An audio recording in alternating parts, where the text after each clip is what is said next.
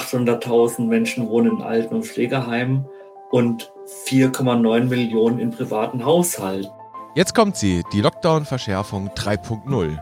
Die Zahlen gehen nicht runter, die Intensivstationen sind weiter voll und manche reden gar von Triage oder ähnlichen. Wo bleibt da eigentlich noch die Zeit für eine gemeinsame Entscheidungsfindung zwischen Ärztin und Patient? Darüber wollen wir heute reden und damit herzlich willkommen zu einer neuen Episode vom Evidence Update Podcast. Wir, das sind Martin Scherer, Präsident der Deutschen Gesellschaft für Allgemeinmedizin und Familienmedizin, der DGAM und Direktor des Instituts und Poliklinik für Allgemeinmedizin am UKE in Hamburg. Und ich bin Dennis Nösler, stellvertretender Chefredakteur, Nachrichtenchef der Ärztezeitung aus dem Hause Springer Medizin. Moin nach Hamburg, Herr Scherer. Moin nach Neu-Isenburg, Herr Nösler. Wir müssen mal über Empathie miteinander reden, Herr Scherer. Vielleicht auch über, naja, Humanität. Wie wär's? Kann ich was besser machen? Kann ich humanitärer sein oder empathischer im Podcast? Das müssen wir die Hörerinnen fragen, die uns übrigens, kann man gleich direkt am Anfang mal ein Info-Vermerk machen. Bitte immer gerne schreiben dürfen an Evidenzupdate in einem Wort at springer.com. Evidenzupdate at springer.com. Ich von meiner Seite, Herr Scherer, habe nicht das dringende Bedürfnis, dass sie noch empathischer sein müssen, als sie es eh sind. Aber vielleicht müssen wir über Empathie reden im Umgang miteinander, insbesondere im Arzt-Patienten-Verhältnis. In der Pandemie, in der Krisensituation eher eine schwierige Sache, oder? Kommt drauf an, von welcher Krisensituation Sie sprechen. Das kann in einem Notaufnahmesetting nochmal anders sein. Also auf einer Intensivstation ist es stressig, ist viel Druck da, habe ich wenig Zeit. Wie ist die Situation im Pflegeheim beispielsweise? Ist da gerade ein Pflegenotstand? Muss ich da viele Patienten visitieren oder viele Bewohnerinnen, Bewohner visitieren innerhalb kürzester Zeit? Also ich würde jetzt nicht sagen, dass in so einer Dauerkrise, wie wir sie jetzt haben, immer die Zeit fehlt. Das hängt dann wirklich dann davon ab, wie der Tag gerade ist und ob es da gerade drunter und drüber geht. Ja, natürlich. Krisen gibt es auf mannigfaltigste Formen für den Einzelnen, für eine ganze Gesellschaft. Und jetzt im Moment ist die Situation doch aber die, Herr Scherer, dass wir zusätzlich noch zu den ganzen kleinen Krisen, die jeder so für sich haben kann, im Zweifel, eine große Krise haben, eine gesellschaftliche oder eine Krise, die gesellschaftlich bewältigt wird, was am Ende dazu führt, dass wir in eine unheimliche Beschleunigung hineingeraten. Wir erleben ja gerade, ich hatte es gesagt, Lockdown, Verschärfung 3.0.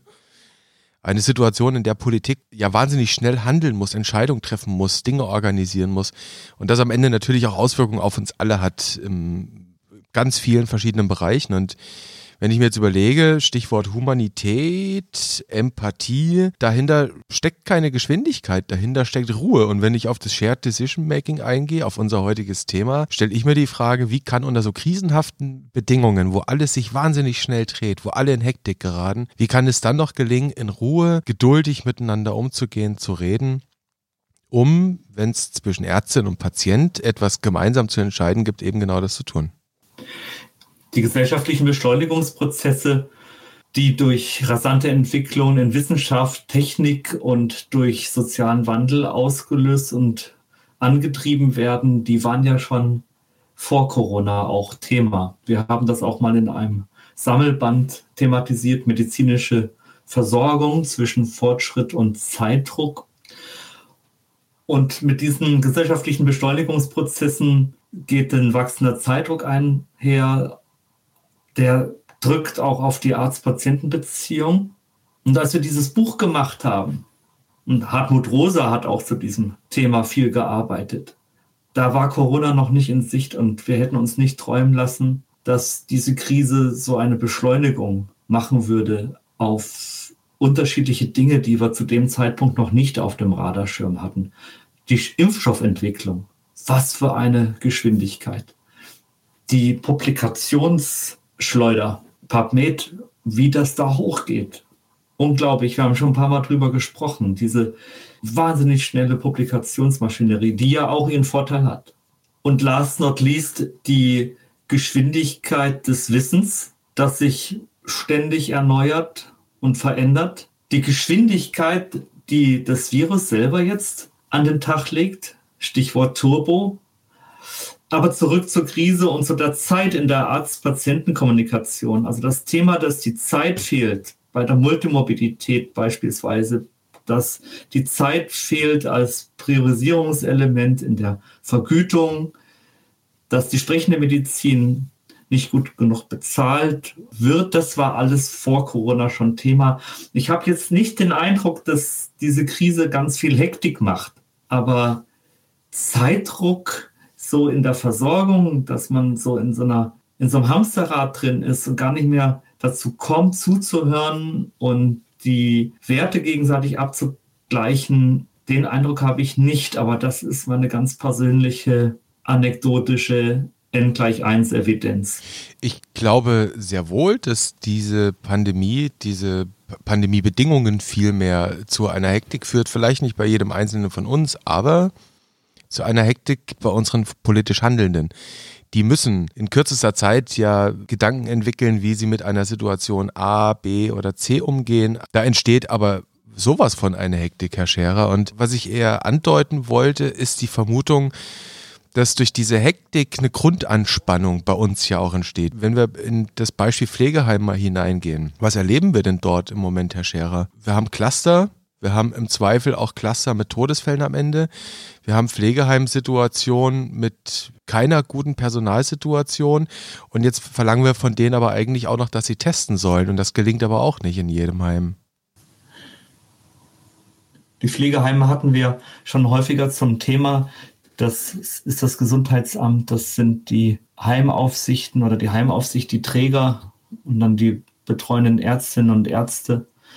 Das läuft mancherorts gut. Tübingen immer als Positivbeispiel. Es wurde vielfach kritisiert, dass dem Tübinger Beispiel, das jetzt auch nicht sakrosankt war, nicht genügend Heime nachfolgen konnten. Uli Weigelt hat letzte Woche nochmal kritisiert, dass es große Versäumnisse gegeben hat, dass es unbeschreiblich sei, dass das nicht verbessert werde. Jetzt sind, glaube ich, 40 Prozent der Alten- und Pflegeheime geimpft. Klar, Pflegenotstand gab es vor Corona und es ist völlig klar, dass unter dem Druck von Zusatzaufgaben sich die Situation nicht verbessert. Und jetzt nähern wir uns dem Punkt, dass eben dann die Frage im Raum steht das Thema Shared Decision Making. Wenn dann in so einer angespannten Situation man mit dieser Person gemeinsam eine Entscheidung treffen will, sei es wegen einer Covid-19-Erkrankung oder nicht, dann stelle ich mir das in so einer Krisensituation doch wesentlich schwieriger vor, als es vorher ohnehin vielleicht schon war, oder?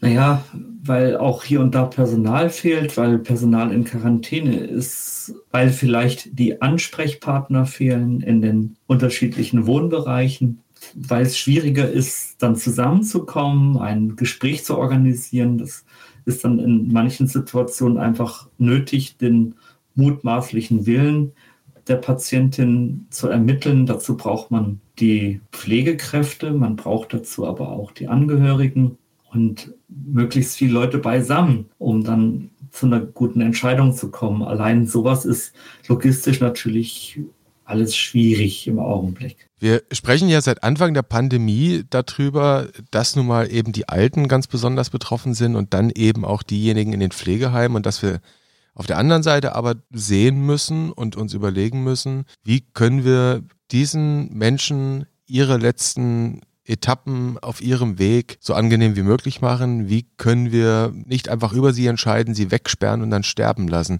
Eigentlich muss es doch die, eine der vordringlichsten Aufgaben im Moment auch sein, dass wir uns klug und gut und empathisch und mit viel Humanität um diese Person kümmern. Müsste das nicht die Priorität sein, Herr Scherer? Ja, aber wie das geschieht, in welchem Umfang das geschieht, ob das klappt, ob es Schwierigkeiten gibt, das wissen wir alles nur aus Einzelfallberichten. Ich nenne das immer anekdotische Evidenz. Da fehlen die Versorgungsbeschreibungen, da fehlen die Versorgungsforschungsstudien, die so schnell ja auch gar nicht sein können. Mit anderen Worten, wir wissen es nicht. Es ist einfach nur zu hoffen, dass die Zeit dann doch da ist, in Ruhe die Entscheidung zu treffen den Patientenwillen zu ermitteln, die Werte gegenseitig abzugleichen und dann eben zu guten Entscheidungen zu kommen, wie es ja auch vor der Corona-Pandemie schon gang und gäbe war, dass man in bestimmten Situationen in Endphasen einer Tumorerkrankung oder in Sterbephasen dann ganz genau abgewogen hat, ob eine Krankenhauseinweisung wirklich nötig ist. Und es war auch schon vor Corona so, dass ein Teil der älteren lebensverlängernden Maßnahmen ablehnte, Reanimationen ablehnte oder Krankenhauseinweisungen, keine Krebsbehandlung haben wollte oder Impfungen vielleicht ablehnte. Das war auch da schon so und das wird auch immer so sein und wir sind dann immer gefordert, uns die Zeit zu nehmen, um dann einfach in Ruhe drüber zu reden und gut zuzuhören. Jetzt haben Sie was Wichtiges angesprochen, nämlich das war schon immer so, dass Menschen dann für sich auch andere Wege entschieden haben oder gesagt haben, nein, ich möchte jetzt nicht in das Krankenhaus, wenn ich eher eine infauste Prognose habe. Und jetzt hatten wir in der vergangenen Woche die Hinweise, dass das Durchschnittsalter auf den Intensivstationen, was Covid-19-Patienten betrifft, sinken könnte. In jedem Fall gibt es aber Indizien, dass die Zahl der aktuell behandelten Patienten mit Covid-19 auf Intensivabteilungen wieder etwas gesunken ist. Diese Berichte mit dem Durchschnittsalter lassen sich nicht so ohne Zweifel ganz leicht verifizieren oder falsifizieren. Es gibt dann aber sehr kluge Journalisten, die aus diesem kleinen, in Anführungszeichen, Trend die Vermutung aufstellen, es fände eine präklinische Triage statt und es würden Menschen in Pflegeheimen, die sehr stark betroffen sind, die haben die höchste Inzidenz, die 90-Jährigen, in den Pflegeeinrichtungen triagiert und gar nicht mehr in die Klinik gebracht werden. Gibt es dafür Anzeichen, Herr Scherer? Was ist die Triage? Die Triage ist ein Verfahren zur Priorisierung medizinischer Leistungen, wenn die Ressourcen begrenzt sind. Zum Beispiel bei einer unerwartet hohen Zahl von Patienten. Das war ja auch das Thema, was wir im Rahmen der Ethikratstellungnahme hatten im Frühjahr. Sie erinnern sich. Da gab es ja auch eine Phase, in der wir uns in der Ruhe vor dem Sturm wähnten und dann kamen Triagediskussionen auf. Und das ist eine Situation, die kenne ich so aus dem Alten- und Pflegeheim nicht. Also da ist eigentlich das Thema, ist die Einweisung indiziert oder ist sie nicht indiziert? Möchte die Patientin das oder möchte die Patientin nicht? Das waren und sind für mich die vordringlichen Fragen im Alten- und Pflegeheim. Ich persönlich habe es nie erlebt, dass wir dann eine Krankenhauseinweisung nicht gemacht haben, um irgendwelche Ressourcen zu schützen. Und das, was Sie eben gesagt haben, das wäre dann so fast eine Hypothese, die natürlich nach Beweis verlangt oder nach Belegen zumindest verlangt, dass man als Entscheidungsträger, als ärztlicher Entscheidungsträger dem Patienten gut zuredet, sei es KV-Notdienst, sei es behandelnde Hausärztin, behandelnder Hausarzt oder der Notarzt. Wir machen diese Krankenhauseinweisung jetzt nicht, weil die Intensivstationen ohnehin schon voll sind. Das wäre ja jetzt die ziemlich steile Hypothese. Dafür gibt es meines Erachtens keinerlei Belege. Keinerlei. Und deshalb gehe ich im Augenblick bis zum Beweis des Gegenteils davon aus, dass die Entscheidungen so laufen, dass der mutmaßliche Patientenwille ermittelt wird, wenn der Patient oder Patientin sich nicht selber äußern kann, das geht durch eine Patientenverfügung, das geht durch Angehörigengespräche, die Pflegekräfte werden hinzugezogen oder dass die Patientin sich eben selber äußern kann und dass man dann gemeinsam eine gute Entscheidung macht. Hm. Was ist Ihnen denn am liebsten mal ganz persönlich gefragt, wenn eine Patientin sich nicht äußern kann oder es erhebliche Zweifel gibt, ob das, was sie äußert, wirklich ihren Willen widerspiegeln? Was, was, ist, was ist Ihnen dann am liebsten? Eine Patientenverfügung oder Angehörige, die daneben stehen und mit Ihnen reden? Beides. Beides. Also entweder eine Patientenverfügung oder Angehörige, die eine Vorsorgevollmacht haben und die dann die Person so gut kennen, dass sie sagen können, ja, ich weiß genau, was meine Mutter, was mein Vater wollte. Ich weiß auch genau, was er nicht wollte. Und dann entscheidet man gemeinsam. Wenn nichts da ist, wenn keine Patientenverfügung da ist und keine Vorsorgevollmacht, keine Angehörigen, dann wird es schwierig. Hm.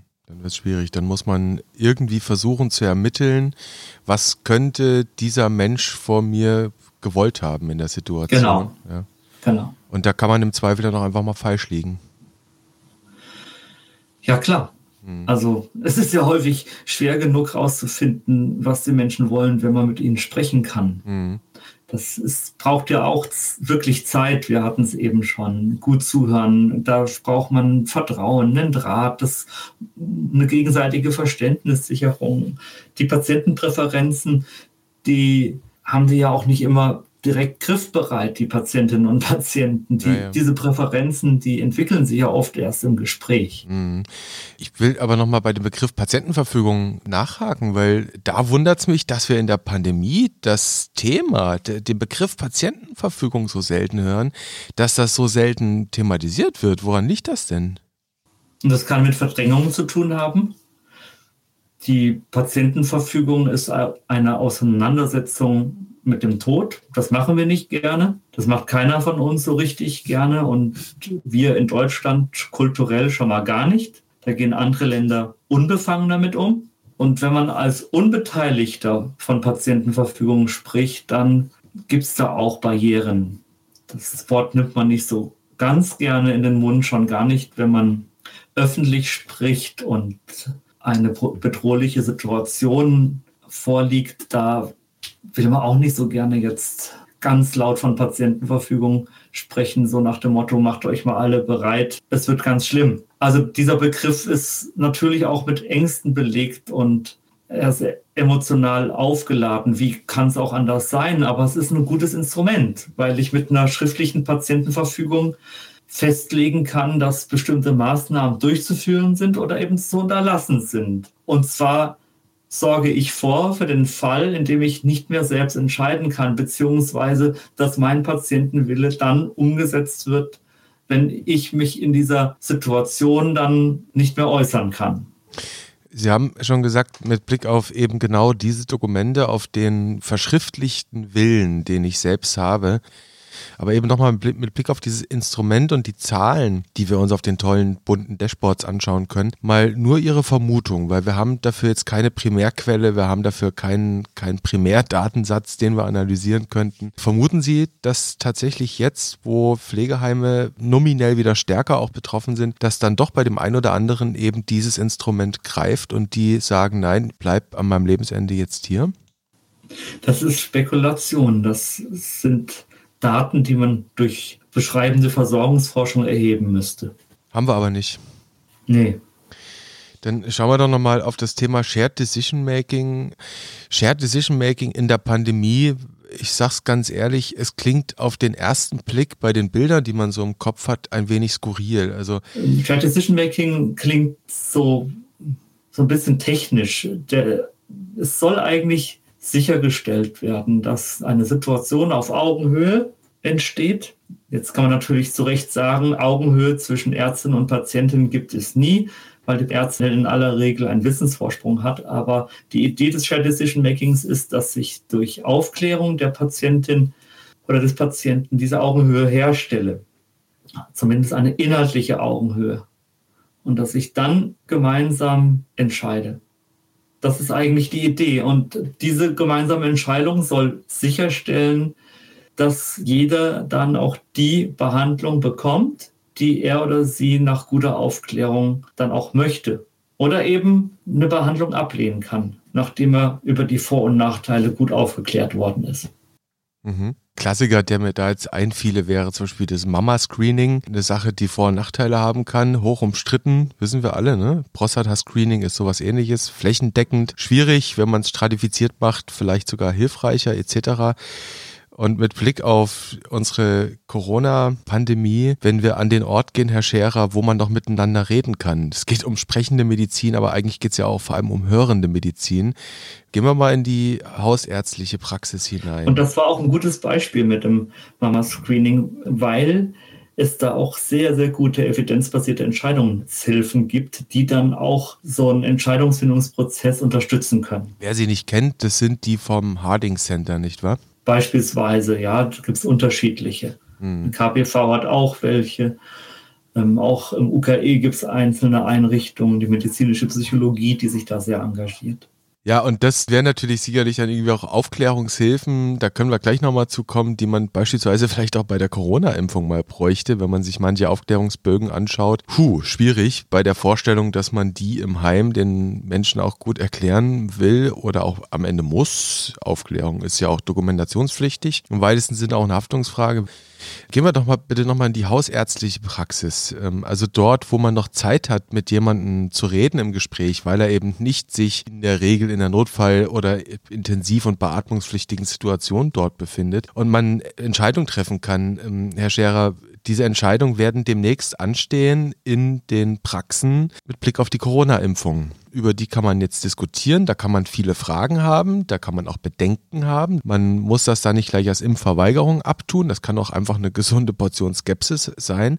Und dann geht es ja auch um Shared Decision Making, nicht wahr? Ja, das ist ein gutes Beispiel. Das ist dann eigentlich auch so gedacht, dass der Impfung eine ausführliche Aufklärung vorausgeht, dass Risiken und Nutzen gegeneinander abgewogen werden, dass man Fragen beantworten kann und dass man dann sagt, okay, dann machen wir das jetzt oder noch besser und eigentlich auch richtig so, dass die Patientin sagt, ja, bitte impfen Sie mich. Hm. Nun gibt es doch Bedenken hier und da. Manche Menschen haben Bedenken, weil die Impfstoffe nicht viele Jahre erprobt sind. Das heißt, wir haben Daten von etlichen Monaten, allerdings sehr, sehr große Zulassungsstudien mit vielen, vielen Probanden. Wir erheben gerade parallel dazu Real-World Daten, also können quasi in Echtzeit zuschauen, was mit den Impfungen passiert. Das ist ein globales Experiment, das müssen wir ja ehrlich auch sagen. Aber jetzt stellen Sie sich vor, Herr Scherer, da kommt jemand in die Praxis rein und ist ein richtiger Skeptiker. Und wie holt man so eine Person ab? Wie bringt man sie inhaltlich auf Augenhöhe? Das A und O ist, dass man Zeit und Ruhe für das Gespräch hat, dass man eine gemeinsame Sprache findet. Das ist auch wichtig, dass man die Patienten nicht zutextet, dass man ihnen zuhört und dass man überhaupt auch erstmal in eine Situation kommt, die erzählfördernd ist. Das ist ja jetzt auch nicht immer der Fall, dass Patientinnen dann immer gleich ihre Sorgen äußern können, ihre Ängste immer gleich beschreiben können und dass dann auch immer gleich alles gut strukturiert auf den Tisch gelegt werden kann. Das dauert. Das, da muss ein kommunikativer Prozess in Gang kommen. Da muss ein Draht da sein, da muss die Chemie stimmen und das muss ein gutes Gespräch werden. Das ist es, glaube ich, dass ein gutes Gespräch stattfindet und man dann am Ende, wenn man dann rausgeht, beide auch das Gefühl haben, ja, wir haben uns verstanden. Ich bin gesehen worden, ich bin wahrgenommen worden. Mhm. Also ich, als Patient bin wahrgenommen worden, als Mensch gesehen worden mit all dem, was mich hier jetzt beschäftigt. Und ich habe es auch geschafft, es rüberzubringen und mich verständlich zu machen. Das ist, schauen sich Beziehungen an. Das klappt ja auch nicht immer. Also im Prinzip so ein bisschen wie in einem Podcast. Ja, mit uns beiden zum Beispiel. Nur, dass es da nichts macht, weil dann, dann müssen die Hörer drunter leiden. Aber mir macht das ja nichts, wenn sie mich nicht verstehen. Herr Scherer, dass wir das an der Stelle nochmal klarstellen. Sprechende Medizin heißt zuvörderst, dass die Patientin spricht. Ne? Ja, deshalb nennen wir das ja auch gerne zuhörende Medizin. Sie haben es ja eben selber geprägt, den Begriff. Und wir hatten an einer anderen Stelle schon mal den Begriff Hörstunde. Also Hörstunde statt Sprechstunde. Mhm. Klug wäre doch ein Weg, Herr Scherer, zu finden, auch in so einer Krisenzeit sich eben genau das zu bewahren, miteinander zu sprechen, gerade eben auch in der Ärztin- und Patientenbeziehung, nicht wahr? Ich sag mal, in einer Arzt-Patienten-Beziehung hat der Paternalismus heute nichts mehr zu tun. Den haben wir eigentlich schon längst überwunden. Mhm. Da kommt hier und da noch vor, aber das soll ja nicht mehr so sein, sondern das ist der Gegenentwurf zum Paternalismus. Na, dann wollen wir mal. Dann machen wir mal einen EKG. Wie geht's uns denn heute? Ja, das sind alles Dinge, die gehören der Vergangenheit an, denke ich. Also heute begegnen wir uns auf einer anderen Ebene und versuchen nach Möglichkeit diese unguten Relikte der paternalistischen Medizin über Bord zu werfen und versuchen diese gemeinsame Ebene des Gesprächs und der Entscheidung zu finden, wo die Patienten wirklich das Gefühl haben, ja, der bemüht sich, der sieht mich auch, er versucht mich zu verstehen und ich kann mitreden, ich kann meine Fragen stellen, ich werde nicht unterbrochen und mir wird respektvoll begegnet. Mhm. Ich habe aber ein Déjà-vu, ich habe den Eindruck, wir hätten über all das schon mal gesprochen. Also ein ganz entscheidender Punkt, auf den ich nochmal zurückkommen möchte, ist, die Patientenverfügung, dass man keine Angst davor hat und dass es einfach bestimmte Situationen gibt, für die diese Patientenverfügung gedacht ist. wenn ich mich in einem vermutlich unabwendbaren Sterbeprozess befinde, wenn ich mich im Endstadium einer unheilbaren, tödlich verlaufenden Krankheit befinde, wenn das Gehirn sehr stark geschädigt ist und ich nicht mehr die Fähigkeit habe, Einsichten zu gewinnen oder Entscheidungen zu treffen oder ich einen sehr weit fortgeschrittenen Hirnabbauprozess durchgemacht habe, zum Beispiel bei einer Demenzerkrankung. Für solche Situationen ist die Patientenverfügung. Und die kann eine Grundlage sein, zusammen mit anderen Dingen dem Patientenwillen gerecht zu werden. Aber auch da würde ich jetzt nochmal ergänzen wollen, Herr Scherer, wir beide sind ja jetzt nicht unbedingt in der Situation, dass genau das uns beide betreffen könnte in den nächsten ein, zwei Jahren. Aber wir wissen alle, vieles kann uns einfach ganz schnell treffen. Also ich sage jetzt mal Worst Case von heute auf morgen eine fette Subarachnoidalblutung und am Ende bin ich nicht mehr Herr meiner selbst.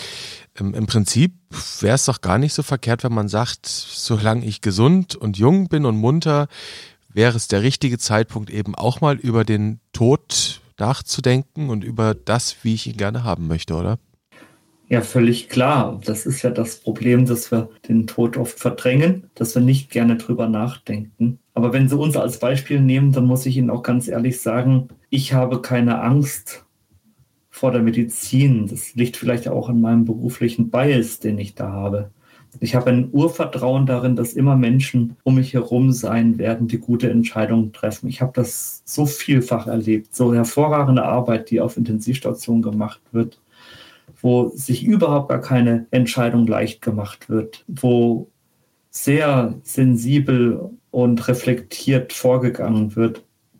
Ich habe keine Angst, dass mir mit mir irgendwas geschieht, das entweder nicht menschenwürdig sei oder meinem Willen stark widersprechen würde. Und deshalb, und das ist aber eine ganz persönliche Sache, hat die Patientenverfügung für mich jetzt noch nicht so die große Relevanz. Das kann sich später ändern, aber ich habe einfach ein ganz großes Urvertrauen in den gesamten medizinischen Bereich. Das ist ja auch so ein Stigma, dass dieser Patientenverfügung wirklich lange, lange angeheftet hat, dass sie so eine Anti-Medizin-Mechanik in sich trägt. Per se muss sie gegen Medizin sein, gegen Intervention, aber das muss ja gar nicht der Fall sein. Es kann ja auch Klarstellungen, Präzisierungen beinhalten und vielleicht auch ja Wünsche, dass ich einfach in so einem Dokument auch Wünsche äußern kann, ja, gar nicht so, ja, bitte beatmet mich nicht, bitte macht dies nicht, bitte macht jenes ja. nicht, sondern einfach sagen kann, wie möchte ich mich fühlen in so einer Situation? Auch das kann ja hilfreich sein, oder? Ja, ich möchte eine PEC kriegen, wenn ich ernährt werden muss. Ich möchte beatmet werden, wenn die Spontanatmung nicht mehr funktioniert und ich hoffe und vertraue darauf, dass die Menschen, die um mich herum sind, dann schon die PEC ziehen werden, wenn es keinen Sinn mehr macht oder eben dann auch die Beatmung beenden, wenn es aussichtslos ist. Das ist aber eine persönliche Sache. Herr Scherer, dann haben wir heute über zwei nicht ganz so triviale Themen gesprochen. Zumindest haben wir sie angesprochen, nämlich das Thema eine gemeinsam klug entscheiden das ist das eine, dass man, dass also Ärztin und Patientin, Arzt und Patient gemeinsam die Lage versetzt werden können und die Möglichkeiten bekommen zu überlegen, was sollen sie tun. Das Ganze betrifft auch Menschen, Bewohner in Pflegeheimen und die dort tätigen. Und auf der anderen Seite haben wir über das Instrument Patientenverfügung gesprochen. Auch kein einfaches Thema. Es sind oft die weichen Themen, Herr Scherer, die dann am härtesten sind, oder? Naja, wenn Sie mit weich meinen, keine harten Zahlen. Das ist ja genau das, worin die Härte liegt, dass es eher komplexe Abwägungsfragen sind. Und viel einfacher wäre es, auf irgendeine Zahl zu blicken, auf eine Inzidenz zum Beispiel. Das beruhigt enorm. Das, genau. Und die, die, Zahlen fehlen uns gänzlich in diesem Bereich. Und deshalb, um den Kreis vielleicht zu schließen, kann man auch nicht sagen, da passiert ja schon ambulant Triage. Nein, das kann man nicht sagen. Dafür fehlen eben die Zahlen, dafür fehlen die Belege.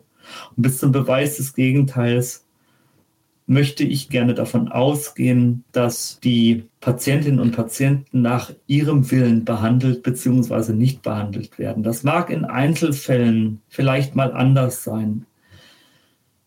Aber wer behauptet, dass es im großen Maßstab schief läuft, muss es mit Zahlen belegen. Wieder einmal ein Plädoyer, Herr Scherer, vor zu voreiligen Schlussfolgerungen auf Basis dünner Evidenz und Beweislage, sondern insgesamt, glaube ich, ein Plädoyer zu ein bisschen Geduld, wo sie angezeigt und vor allem notwendig ist, zu einem ruhigen und empathischen Miteinander umgehen. So habe ich Ihre Einlassungen heute mal zusammengefasst. Ich hoffe, in dieser Zusammenfassung fehlt Ihnen nichts bis auf eine kleine Korrektur. Ich habe eben gesagt, das ist mir egal, ob Sie mich verstehen. Natürlich ist es mir nicht egal, denn wenn Sie mich nicht verstehen, dann verstehen mich die Zuhörer auch nicht. Also ich hoffe, es klappt und wir verstehen uns auch weiterhin. Das hoffe ich auch, Herr Scherer. Und in diesem Sinne bedanke ich mich für die heutige Episode und freue mich darauf, wenn wir uns wiederhören an gleicher Stelle und auf gleicher Welle. Danke. Tschüss. Bis dann.